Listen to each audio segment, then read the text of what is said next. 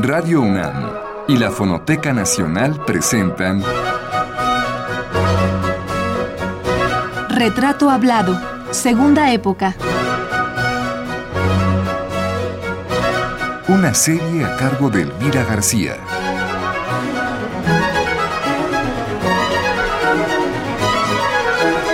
Gloria Contreras, quinta parte. Luego de 14 años fuera del país, Gloria Contreras retornó a México con el estímulo y el apoyo de Eduardo Mata, de Héctor Azar y de Leopoldo Sea. Con ellos fundó el taller coreográfico de la UNAM en 1970. La suya era una agrupación integrada básicamente por bailarines norteamericanos en su mayoría, todos esos que Gloria se trajo de Nueva York. Los mexicanos fueron llegando después poco a poco.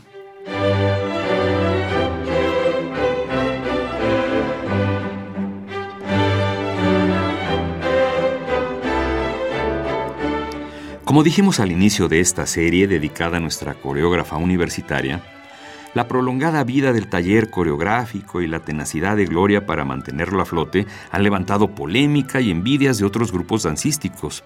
Sin embargo, poco se dice de que gracias a su entusiasmo, la UNAM y los mexicanos pudimos contar con una sala especialmente pensada y diseñada para apreciar la danza, como es la Sala Miguel Covarrubias del Centro Cultural Universitario, que se construyó a iniciativa del rector Soberón y bajo el proyecto y la dirección de Gloria Contreras, quien estuvo asesorada por especialistas norteamericanos en el diseño y la construcción de teatros para danza.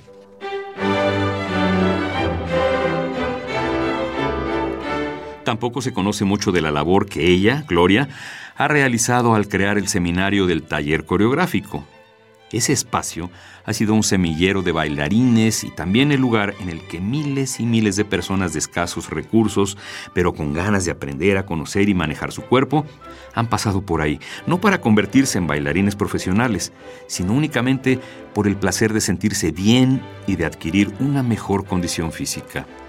También pasa inadvertido su empeño por crear, escribir y difundir el primer libro sobre contrología una técnica que permite la salud muscular y ósea y que ha sido muy útil para hombres y mujeres de todas las edades.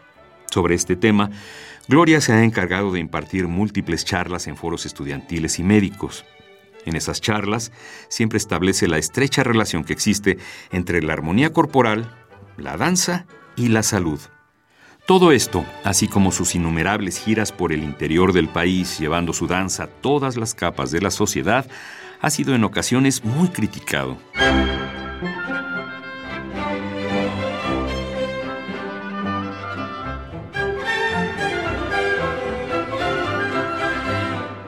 Tu trayectoria, tu carrera, la creación del taller crea mucho conflicto con los bailarines y con los grupos mexicanos de danza, porque tú has efectivamente 30, durante 37 años has estado apoyada por la universidad. Sí. Y, bueno, los hay muchos grupos de danza que son independientes o que no tienen, no tienen presupuesto. ¿Es como envidia o qué pasa? No, no, mira, yo los, los grupos que no están en la UNAM, pues casi no, tengo contacto. Eh, en México, te digo, no se acostumbra la camaradería entre los coreógrafos, eh, que sí se acostumbra en Estados Unidos. Yo fui íntima amiga de Paul Taylor, este, de... Ah, Marta Graham. Bueno, Marta Graham fue eh, mi mentora, ¿no? Pero había tres, cuatro grupos allá que nos reuní, nos uníamos. Cada uno ponía uno o dos ballets y rentábamos City Center. Y venía el New York Times y venía el Herald Tribune, etcétera. Y éramos, éramos este, cuatro coreógrafos con, chamacos. Claro, y con, técnicas distintas y mensajes distintos. Unos negros, otros de moderno. Paul Taylor pues, no tiene mucho que ver conmigo, pero allí hicimos muchos conciertos en Nueva York. ¿Y esto en México no es posible? No es posible. Oye, Gloria. Un coreógrafo es enemigo mortal de otro coreógrafo. A ver, por, hablando de coreografía. Nada más déjame hacerte una aclaración. Eso, este, un poco se ha, roto con Guillermina Bravo. Guillermina a través de, ay, no me acuerdo, un gordo que, que José Antonio José Alcaraz. Antonio Alcaraz me invita a hacer una coreografía. Y hago una coreografía para ellos con música de José Antonio Alcaraz. Eh, eh, eh, co- como base uso El tiempo perdido, el, el libro del tiempo perdido. Ese es nuestro primer acercamiento. Eh, después eh, hay, hay separación, pero no tanto por Guille, sino por, por ejemplo, el que escribe sobre Guille, Eh, Alberto Dalal. Alberto Dalal. Alberto Dalal cree que yo soy enemiga. Entonces, yo qui- quiero romper con esto. Me acuerdo que Guille me invitó una vez a hacer una obra y entonces yo la invito y le dedico una obra.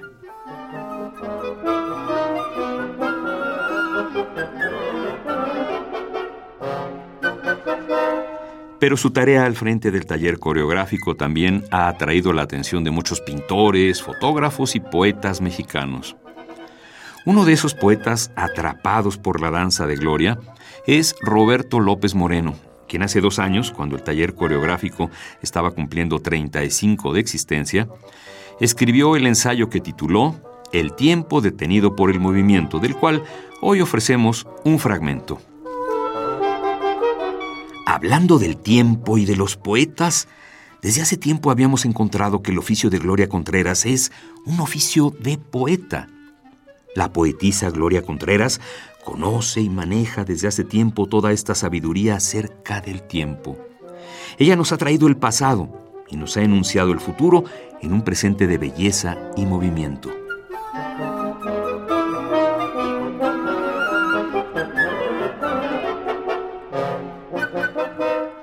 Y agrega López Moreno. Los grandes productos de la imaginación forjados desde otras eras, por la gloria de Gloria, han llegado hasta nosotros, se han subido al escenario y se han hecho luz de nuestra pupila, movimiento de nuestras propias maravillas. Los críticos de la danza conocen algo de los resortes que ella maneja para su acto mágico. Nosotros, los simples espectadores, solamente disfrutamos lo que a través de 35 años de bellezas nos viene dando la poetisa de nuestros presentes. Son 35 años de trabajo ininterrumpido al frente del taller coreográfico de la Universidad Nacional Autónoma de México. En ese periodo, la coreógrafa, la poetisa, insisto, ha logrado el portento de detener el tiempo con el movimiento. Extraña forma de oxímoron, el tiempo, el movimiento que se detiene con el movimiento mismo, extraño efecto que solo se logra cuando se ponen en tensión al máximo las potencialidades del talento.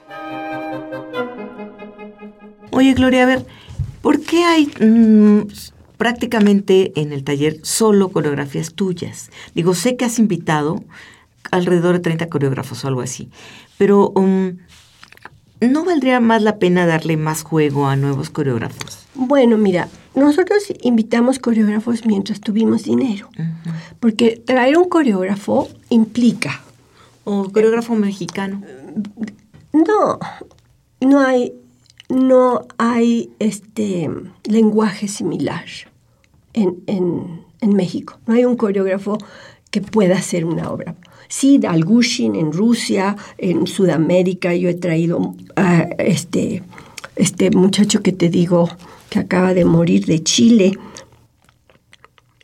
Bueno, he traído muchos coreógrafos, pero el dinero se acabó. Tú tienes que pagar por una coreografía. A la única que no se le paga es a mí. Pero si yo traigo un, un coreógrafo, Paul Taylor o el que tú quieras, es el avión, es la estancia, es el alimento y es Su dinero. coreografía, claro. Y, eh, después son regalías. Y el taller tuvo dinero hasta hace cuatro años. Hace cuatro años nos quitaron todo el dinero. Yo tengo ahorita el presupuesto de 1975 o 72, no me acuerdo. Ese es, ese es el presupuesto operativo. 72 casi cuando fundaste el taller. Sí. O sea, el- ¿La UNAM te apoya en pagarte tus bailarines? Sí, muy bien ¿La planta de pagados. bailarines? Muy bien ¿Están pagados. sindicalizados? Sí. ¿Y te paga tu sueldo? ¿Sí? Sí, yo tengo un sueldo menor que mis bailarines. Y, eh, y- O sea, tus bailarines ganan más que tú. Sí.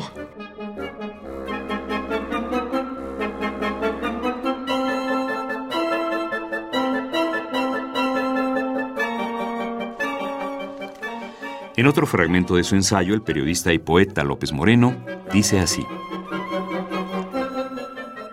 Dentro de ese compás de 35 años de trabajo con la belleza, han sido convocados los más preclaros compositores que han escrito la historia de la música en el mundo. Hemos visto bailar por las huestes de Gloria Contreras a Bach, Vivaldi, Mozart, Haydn, Beethoven, Wagner, Mahler, Ravel, Debussy, Shostakovich, Stravinsky, Gershwin, Villa-Lobos, Revueltas, Ponce, Velázquez, etc. Hemos visto bailar el sonido convertido en volumen y vuelo, en vuelo y gasa etérea, en gasa etérea y paso firme sobre el piso del escenario hasta convertir la tangencialidad en ensueño.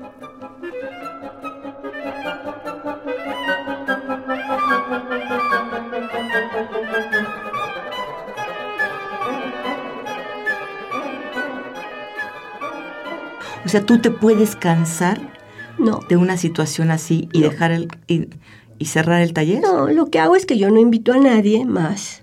Este, toda- todos mis vestuarios son eh, reciclados. Los vestuarios que hice hace 30 años están ahorita en los ballets nuevos. No hay más vestuarios, no hay invitaciones, eh, no hay viajes. Este, eh, nada más si hay creación, hay creatividad, hay trabajo. Trabajamos eh, diario de las 8 de la mañana a las 3 de la tarde. No, de las 10 de la mañana a las 3 de la tarde. Y tengo una escuela de mil alumnos. Y todo ese dinero entra a apoyar al taller. Es el seminario del taller coreográfico Sí. que tiene ya más de que 30 cobra, años, ¿no? sí, cobra muy poquito, porque pues, digo, si la UNAM es gratis, ¿cómo vas a cobrarle por bailar? claro. Las cuotas son mínimas, pero aunque son mínimas, tengo más de mil alumnos. Claro. Y eso ayuda al Y taller. eso apoya al taller. ¿ves? Estoy viviendo de eso. Del prolongado intercambio que Gloria Contreras ha sostenido con bailarines, coreógrafos y críticos rusos, surgió un libro que recopila textos sobre la trayectoria de la bailarina y algunas opiniones acerca de su obra. El fragmento que a continuación reproducimos lo escribió la crítica Larisa Avisova y dice lo siguiente. El ser una compañía de danza universitaria ha permitido al grupo estar en el centro de la vida cultural del país pero su público no está conformado solo por estudiantes. El taller coreográfico es accesible para diferentes estratos sociales. El lema de la compañía es bailar para todo el mundo. Si al principio la mayoría de los integrantes de la compañía eran extranjeros, hoy en día predominan los mexicanos. Las compañías pequeñas suelen buscar la uniformidad, la unificación de los bailarines, en cambio, Contreras concentra su atención en las individualidades. En sus puestas en escena, la coreógrafa trata de hacer a cada intérprete irrepetible, incluso si el artista no cuenta con habilidades escénicas especiales.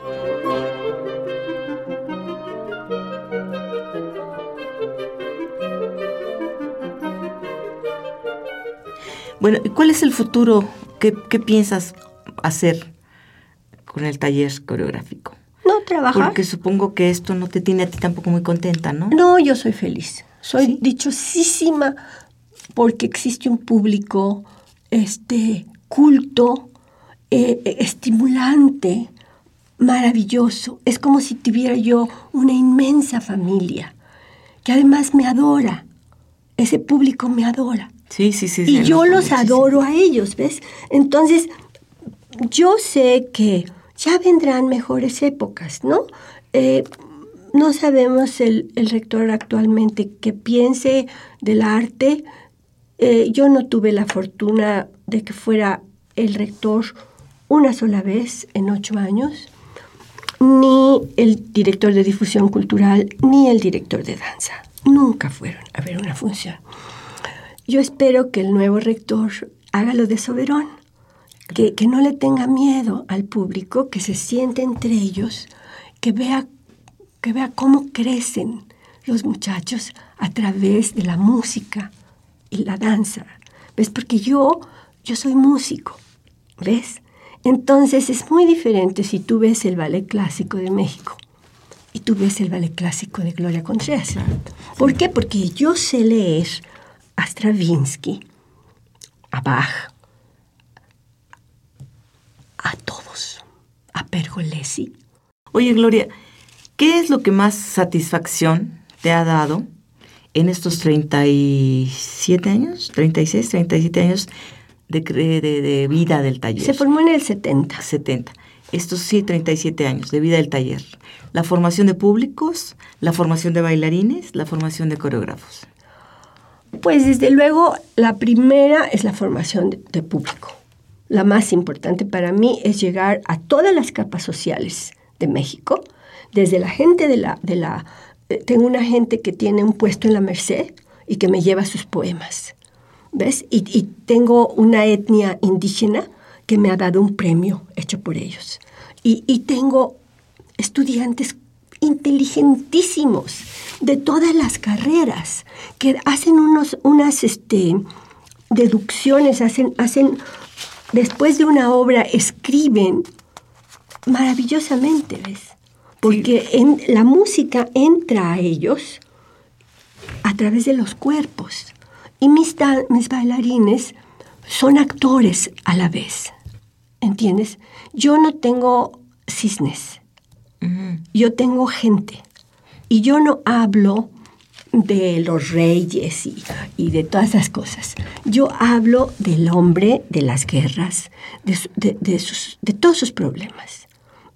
Hablo hasta pues de, de, los mojados. Acabo de hacer sí, do, de temas actuales. dos obras que son, son protestas y una la estrené en Bellas Artes, que se llama este, Nací, uh -huh. porque depende de dónde naces, cómo te va en la vida. Claro. Y así, o sea, todas mis obras son contemporáneas.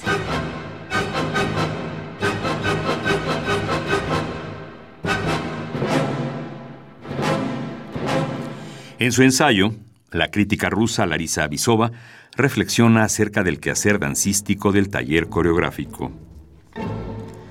Muchas compañías se especializan en un solo tipo de coreografía, mientras en el taller coreográfico conviven distintos estilos. Contreras piensa que esto les ayuda a los bailarines a desarrollarse, estimula la creatividad y atrae al público. ¿Qué te falta por hacer como mujer y como bailarina y coreógrafa? Bueno, mira, yo dejé de bailar hace muchos años. Cuando se fue Gregorio a Estados Unidos fue la última vez que yo bailé. Pero yo trabajo tres o cuatro horas diarias en mi cuerpo. A las seis de la mañana yo me levanto y tra trabajo como si fuera clase. yo a bailar en el escenario. Entonces, eso, eso ya, este, espero que no pare hasta que me muera. O sea, yo no, no puedo dejar de bailar. Mi cuerpo es mi instrumento, yo no puedo inventar si mi cuerpo se pone fofo, soso, estúpido. ¿Entiendes? Mi cuerpo tiene que ser inteligente, no solo mi cerebro. Entonces, mi cuerpo está entrenado. Tengo público maravilloso. Tengo bailarines, algunos, uno que ya me lo, se lo van a llevar a Estados Unidos, maravillosos.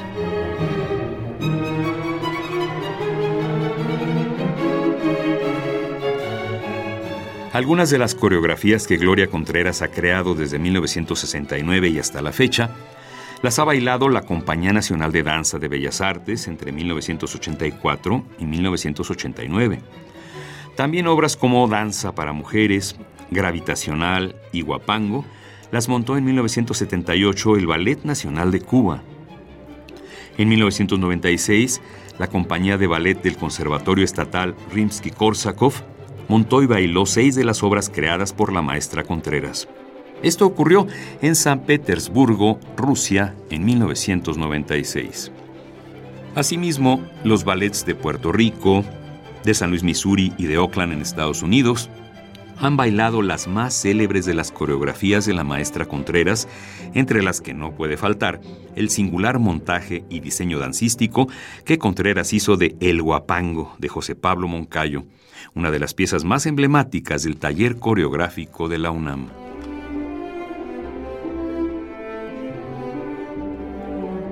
¿Hay lugar para el optimismo en México? ¿Y este optimismo se puede traducir a la danza? Sí. México es un país maravilloso. O sea, lo que pasa es que, eh, ¿cómo te diré?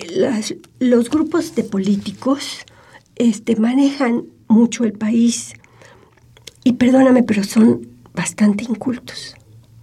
Sí. O sea, sí, sí tienen todos una carrera, eh, ejercen, ganan dinero, pero jamás eh, se meten con el arte. Muy pocos de ellos. Y, y, si escogen el arte, escogen pues algo cómodo como la pintura. ¿Ves que nada más tienes que caminar a un museo y ya sabes quién es Van Gogh? Eh, ¿Ves? Ahora, de, de ir al teatro, pues ellos van a Bellas Artes. Entonces ellos no saben que existe una danza que conmueve lo más profundo del ser humano.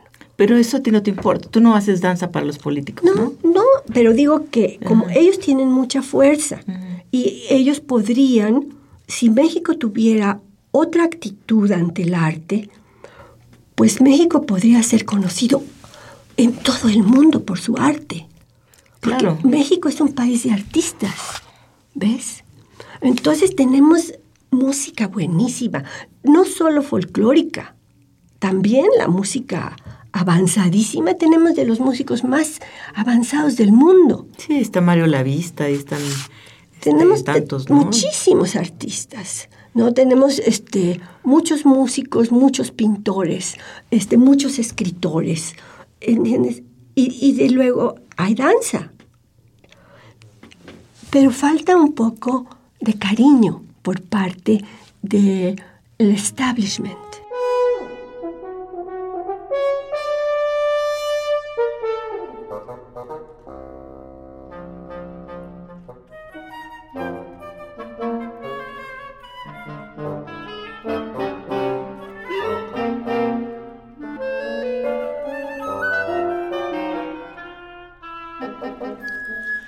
Maestra Gloria Contreras ha recibido muchos reconocimientos desde que regresó a México en 1970. Guadalajara, Jalisco le entregó la medalla de oro por creación coreográfica en 1972. Recibió la medalla Juan Ruiz de Alarcón en 1981, así como el premio a la mejor coreografía otorgado por la Unión Mexicana de Cronistas de Teatro y Música en 1984. La medalla Una vida en la danza otorgada tanto en 1985 como en 1989, y el Premio Universidad Nacional en 1995. También fue becaria del Sistema Nacional de Creadores del Fondo Nacional para la Cultura y las Artes de 1996 a 1997. Desde 1999 tiene la beca vitalicia de Creadora Emérita, también del FONCA. Recibió el premio Guillermina Bravo en el año 2000. Es miembro del Consejo Internacional de la Danza de París, Francia, y desde 2003 es también miembro de número de la Academia de Artes de México. En 2005 recibió el Premio Nacional de Ciencias y Artes.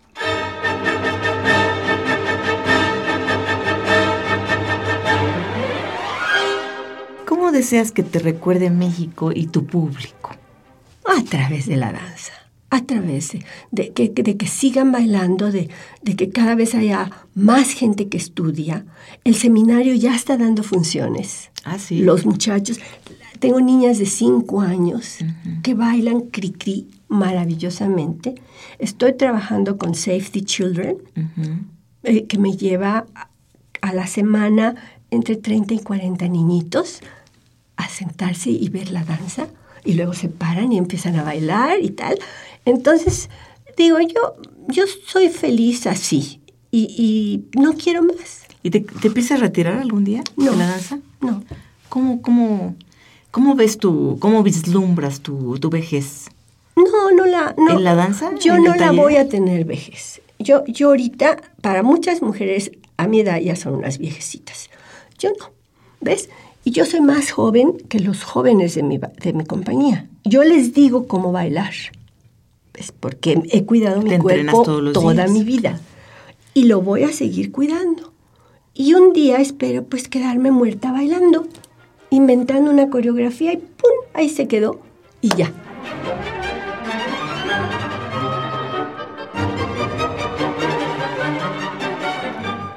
Esta ha sido, a grandes pasos, el recuento de la vida y la obra realizada por la bailarina y coreógrafa Gloria Contreras. Gracias por su atención. Participamos en este programa en la grabación Miguel Ángel Ferrini, montaje de Miguel Ángel Mendoza, en la producción Isela Villela, voz Juan Stack.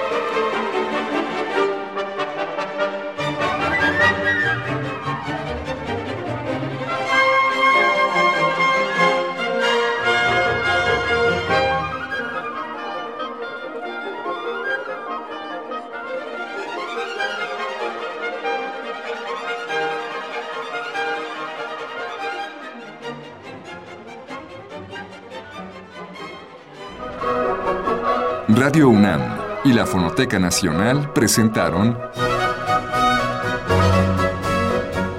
Retrato hablado. Segunda época. una serie a cargo de Elvira García.